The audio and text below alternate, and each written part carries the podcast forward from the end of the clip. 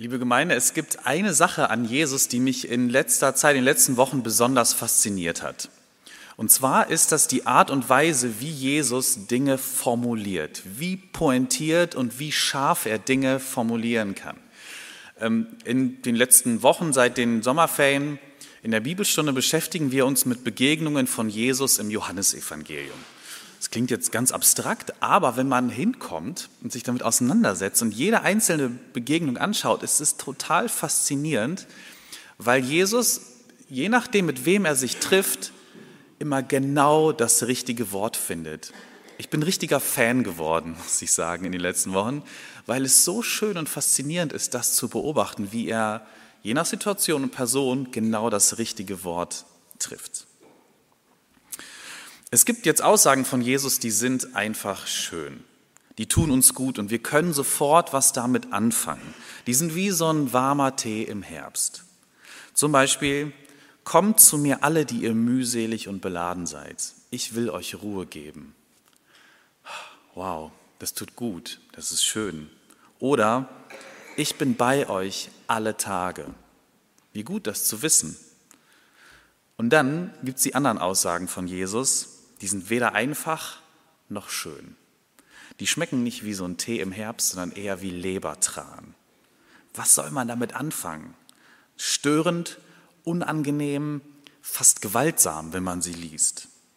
So eine Aussage lese ich euch jetzt vor. Der Gunnar hat schon damit angefangen in der Einleitung. Sie steht in Matthäus 10 ab Vers 34. Da sagt Jesus, Denkt nicht, dass ich gekommen bin, Frieden in die Welt zu bringen. Nein, ich bin nicht gekommen, Frieden zu bringen, sondern Streit. Ich bin gekommen, um die Söhne mit ihren Vätern zu entzweien, die Töchter mit ihren Müttern und die Schwiegertöchter mit ihren Schwiegermüttern. Die nächsten Verwandten werden einander zu Feinden werden. Wer Vater oder Mutter mehr liebt als mich, ist es nicht wert, zu mir zu gehören. Wer Sohn oder Tochter mehr liebt als mich, ist es nicht wert, zu mir zu gehören. Wer nicht sein Kreuz auf sich nimmt und mir auf meinem Weg folgt, ist es nicht wert, zu mir zu gehören. Wer sein Leben festhalten will, wird es verlieren. Wer es aber um meinetwillen verliert, wird es gewinnen. Taffe Aussagen. Jetzt geht es den Leuten ganz unterschiedlich, wenn sie das lesen. Für einige Atheisten und Religionskritiker ist das hier wie Kohlen aufs Feuer oder Wasser auf die Mühlen. Besser geht's nicht. Die denken oder sagen auch direkt, ha, habe ich es doch gesagt. Religion ist schädlich. Religion bringt Menschen auseinander und macht Beziehungen kaputt. Sie bringt Leute auseinander statt zusammen. Ohne Religionen auf dieser Welt gäbe es viel, viel weniger Konflikte auf der Erde. Kein Ostkonflikt, andere Kriege gäbe es wahrscheinlich nicht. Da wären plötzlich viel, viel weniger Menschen auf der Welt, die sagen würden, ich habe die Wahrheit und ich setze sie auch durch, denn Gott ist auf meiner Seite. Und da habt ihr es schwarz auf weiß, Jesus war auch nicht anders. Ist eine Reaktion, die wirklich von ganz, ganz vielen Menschen kommt, die das lesen und Religionskritiker sind. Wir sind jetzt vermutlich keine, die meisten von uns zumindest, sonst wären wir nicht hier. Das heißt, wir sehen das erstmal nicht so krass, sondern Jesus hat einen Vertrauensvorschuss bei uns. Aber auch bei uns Christen stehen die Fragezeichen erstmal auf der Stirn. Wir fragen uns, hä?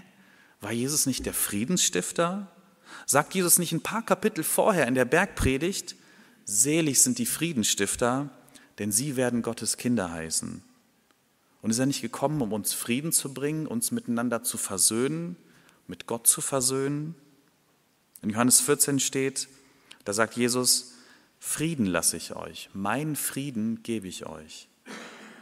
Wir verbinden Jesus mit Versöhnung und nicht mit Streit. Was machen wir jetzt damit? Hier sagt Jesus was ganz anderes. Was machen wir damit, würden wir hier sagen? Einfach runter damit, wie Lebertran? Schmeckt zwar nicht, soll aber irgendwie gut sein. Steht in der Bibel und wir lesen es halt mit, aber was wir damit anfangen, wissen wir auch nicht so genau. Man kann es auch ignorieren. Vielleicht kennen einige von euch die Stelle gar nicht so richtig, weil man diese Stellen eben nicht so liest. Wir können auch einfach nur die schönen Stellen von Jesus lesen, die, die uns ermutigen und die uns ein gutes Gefühl geben. Aber das wäre langweilig ähm, und es wäre auch ein bisschen zu einfach. Das ist ja gerade der Punkt, um den es Jesus hier geht. Es ist eben nicht zu jedem Zeitpunkt einfach und bequem und gemütlich, Jesus nachzufolgen. Das kann für bestimmte Menschen in bestimmten Situationen sehr, sehr unangenehm werden. Ich gebe es zu, für uns ist es das normalerweise nicht. Es ist in den allermeisten Fällen total einfach, sich hier in Deutschland ähm, Christ zu nennen und sich zu Jesus zu bekennen. Wir können einfach zum Gottesdienst gehen heute Morgen bei schönstem Sonnenschein. Ähm, wir können sagen, was wir glauben, was wir nicht glauben. Kein Bürgermeister, kein Amt, im Grunde niemand schreibt mir auch vor, was ich auf dieser Kanzel sagen darf und was nicht. Ich kann ganz gemütlich wirklich am Samstag in meinem Büro sitzen, äh, mir Gedanken machen und es euch präsentieren. Gibt keine Zensur. Wir können uns auch einfach taufen lassen. Wir können Kirchentage veranstalten. Wir dürfen öffentlich streamen. Hallo. Ähm, wir dürfen auch als Christen auf die Straße gehen und demonstrieren. Es ist für die meisten Menschen in diesem Land nicht schwer, sich als Christ zu bezeichnen. Und vielleicht ist es deshalb auch gar nicht so einfach zu verstehen, was Jesus hier gemeint hat. Wieso soll es eigentlich Stress geben, wenn ich Jesus nachfolge? Ist doch total einfach, oder? Wir feiern nämlich jetzt Gottesdienst und gehen gleich entspannt nach Hause. Wie so oft ist die Antwort, der Kontext, der Zusammenhang war damals völlig anders als heute. Jesus hat in einer ganz, ganz anderen Kultur gelebt, zu einer völlig anderen Zeit. Und ein großer Unterschied wird deutlich, wenn wir uns anschauen, über wen Jesus hier spricht in dem Text. Zwischen wem wird es eigentlich Konflikte geben? Wer wird einander zu Feinden? Jesus redet hier über die allerengsten Familienangehörigen. Vater und Sohn werden sich streiten. Mutter und Tochter, Schwiegertochter und Schwiegermutter. Es geht um die Sippe, um die allerengste Familienbande. In der engsten Sippe wird es zu Konflikten kommen, wenn Menschen sich entscheiden, Jesus nachzufolgen. Die Verwandten, die Verwandten konnten ein Problem werden und die haben dir das Leben schwer gemacht, wenn du aus der Reihe getanzt bist. Das ist für uns nicht so einfach nachvollziehen, eben weil wir in einer anderen Zeit leben. Vermutlich haben wir alle ähm, in unserem engeren Verwandten- oder Bekanntenkreis Menschen, die nicht genau das glauben wie wir. Vielleicht habt ihr Atheisten in eurer Familie, ähm, Geschwister, Kinder, Eltern, Cousins, Menschen, die ähm, sich vielleicht als Agnostiker bezeichnen, sagen, mit deinem Glauben kann ich nichts anfangen. Vielleicht habt ihr sogar Muslime in eurem eng, engeren Bekanntenkreis. Und wisst ihr was? Ihr werdet euch trotzdem an diesem Weihnachtsfest treffen und mehr oder weniger friedlich zusammen Weihnachten feiern, essen und euch beschenken, auch wenn ihr unterschiedliche Dinge glaubt. Das war damals anders und das ist auch heute in vielen Kulturen und Gesellschaften völlig anders. Ich erzähle mal ein bisschen was von, von meinem Bruder. Mein Bruder hat Islamwissenschaften studiert ähm, und hat seine Masterarbeit über Atheisten in Ägypten geschrieben. Total das spannende Thema. Er ist dafür extra nach Ägypten gereist und hat Interviews mit Atheisten dort geführt. Die sind gar nicht so einfach zu finden. Die laufen nicht offen auf der Straße rum wie hier.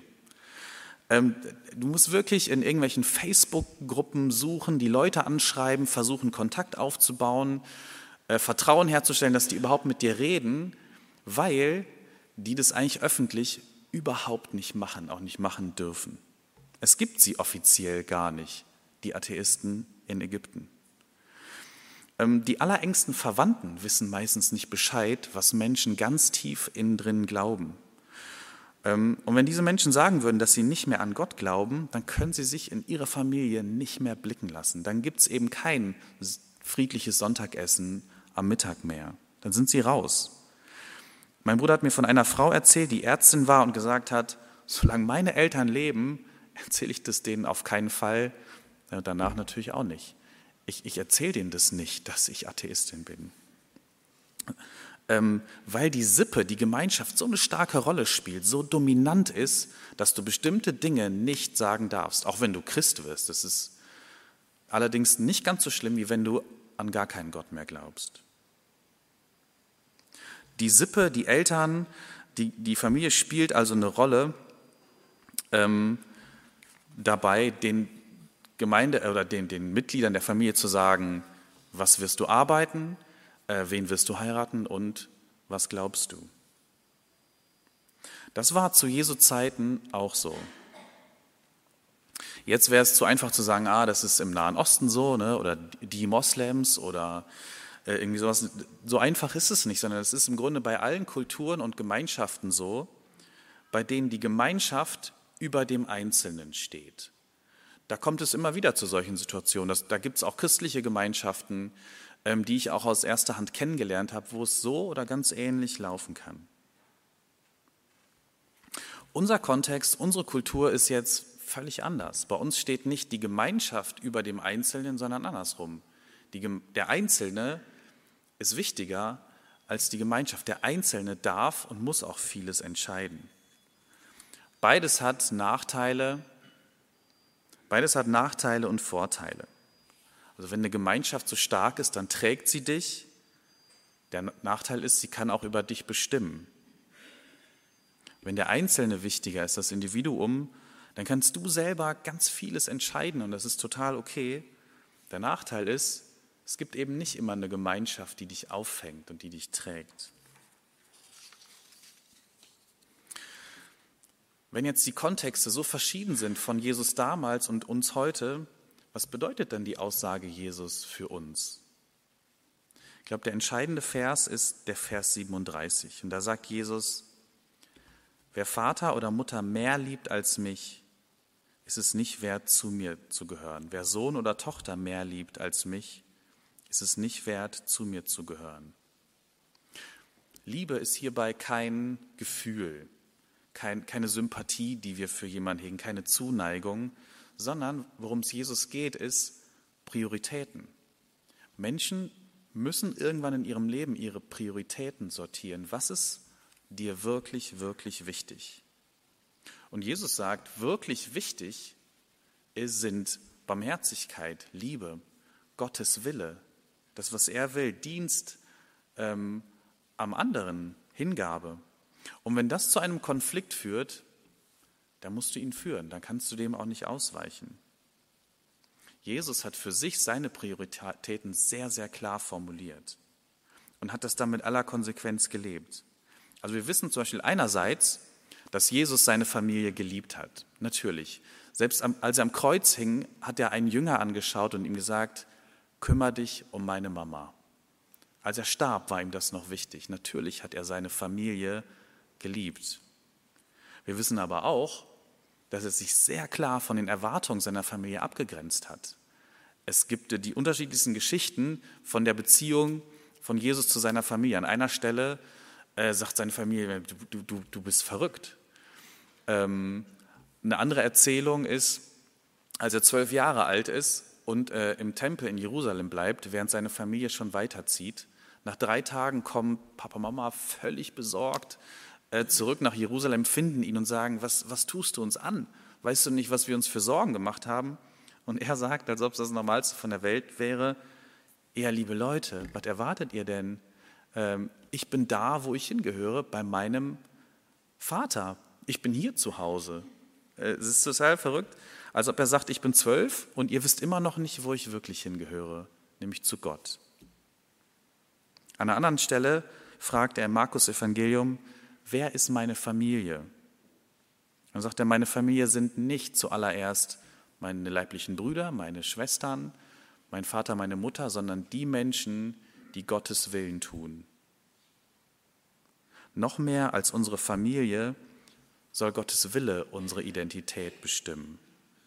Die Priorität für Jesus ist völlig klar. Das, was Gott will, das steht ganz oben. Und erst dann kommt natürlich die Familie, die auch wichtig ist, und andere Dinge. Mein geschätzter Kollege hier aus der Gemeinde sagt immer wieder, Ziele setzen bedeutet, Mangel zu erzeugen. Also wer klare Prioritäten hat, der macht an anderen Stellen Abstriche. Wer einen klaren Kompass, eine klare Richtung hat, der kann nicht jeden mitnehmen. Das geht nicht. Und dann gibt es auch schon mal Stress mit Leuten, die vielleicht zu deiner Family gehören, zu deinem engsten Bekanntenkreis gehören, aber Dinge ganz anders sehen und in eine andere Richtung fahren wollen.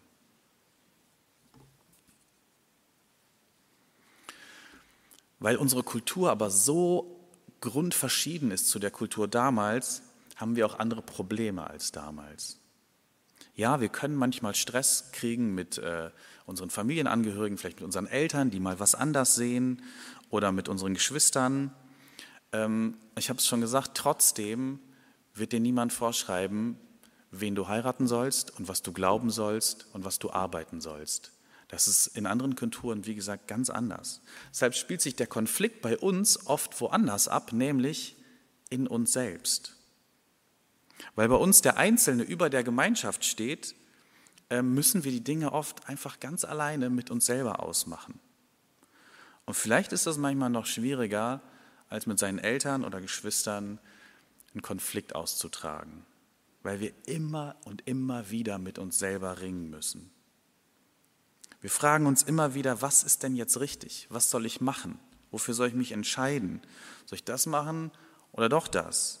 Was will ich eigentlich? Wir sind hin und her gerissen zwischen unendlich vielen Ansprüchen, die sich in unserem Inneren melden. Also ich liste mal ein paar auf von, von diesen inneren Stimmen und Ansprüchen. Sei fit, ernähr dich gesund, sei kompetent auf der Arbeit und bilde dich weiter. Gib alles auf der Arbeit. Kümmere dich aber auch um dein Inneres. Gönn dir Ruhe, das ist total wichtig. Du brauchst Freizeit. Finde den perfekten Partner und führe ein glückliches Familienleben. Rette die Umwelt. Kauf vernünftig ein, konsumier vernünftig. Leb aber auch dein Leben, verpass bitte nichts. Fahr in den Urlaub, sammel schöne Erfahrungen und Erinnerungen. Sei aber auch für andere Menschen da. Liebe deinen Nächsten und so weiter und so weiter. Ähm, ihr merkt schon, das ist super viel und wir müssen das alleine oft entscheiden ähm, und vertreten. Wir müssen uns selber darum kümmern. Wir wachsen in einer Gesellschaft heran, in der wir unendlich viel selber entscheiden müssen. Und wie gesagt, das ist teilweise eine riesige Errungenschaft. Es ist toll, dass das so ist. Ähm, und es ist dann aber auch eine Last, die uns manchmal zu schwer wird. Wir möchten ja nicht mehr dahin zurück, dass uns jemand sagt, wen wir heiraten sollen ähm, und was wir glauben sollen. Und gleichzeitig fehlt uns Verbundenheit, eine Gemeinschaft, die uns trägt und wo man Halt finden kann, wo es gemeinsame Werte gibt und Orientierung. Es gibt diese Gefahr, dass wir uns in unserem Individualismus verlieren. Wir lieben uns so sehr, dass wir am Ende mit unseren Entscheidungen oft auch alleine bleiben. Und vielleicht würde Jesus deshalb heute sagen, du kannst dich nicht mehr lieben als Gott. Wer sich selbst mehr liebt als mich, also Jesus, der kann mir nicht nachfolgen. Und auch für uns gilt, wer sein Leben verliert, der wird es finden. Wer loslässt, der wird bekommen. Wer die ganzen Erwartungen, die so in uns drin sind, für Gottes Willen loslässt, der wird das Leben finden. So schwer es in anderen Kulturen ist, Gottes Willen über den Willen der eigenen Verwandtschaft und von Papa und Mama und so weiter zu stellen, so schwer ist es für uns, Gottes Willen über unseren Willen zu stellen. Umso wichtiger ist es, glaube ich, dass wir eine Gemeinschaft haben, eine Gemeinde, die uns immer wieder hilft, Dinge gemeinsam zu sortieren, ähm, Prioritäten neu zu setzen, das auch gemeinsam umzusetzen, weil das alleine super schwierig ist. Und ich mache euch Mut, nutzt die Kraft dieser Gemeinde, dieser Gemeinschaft hier. Das ist richtig, richtig viel wert. Das ist nicht zu ersetzen. Als Gemeinden äh, in, ganz Deutschland, vielleicht in der ganzen westlichen Welt, finden wir uns in einer, in einer sehr paradoxen Situation wieder. Ähm, einerseits haben es Gemeinden total schwer. Ähm, sie lösen sich auf, werden kleiner, weil der Einzelne und seine Interessen viel wichtiger sind als die Gemeinschaft. Deshalb hat es fast jede Gemeinde nicht so einfach. Und andererseits sind Gemeinden gerade so wichtig und, und haben so eine riesige Chance dabei, Menschen zu begleiten, ihnen Halt zu geben ähm, und eine Gemeinschaft zu bieten, die sie sonst nirgendwo haben. Ich komme zum Ende. Ich kann total gut verstehen, warum andere Aussagen als die, um die es heute ging, äh, andere Aussagen von Jesus uns direkt ins Herz treffen.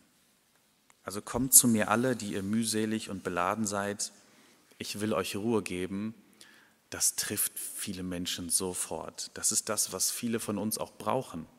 Wir sind beladen und müde von vielen, vielen Entscheidungen, die wir treffen müssen, von den vielen Stimmen, die wir in uns hören und denen wir gerecht werden wollen.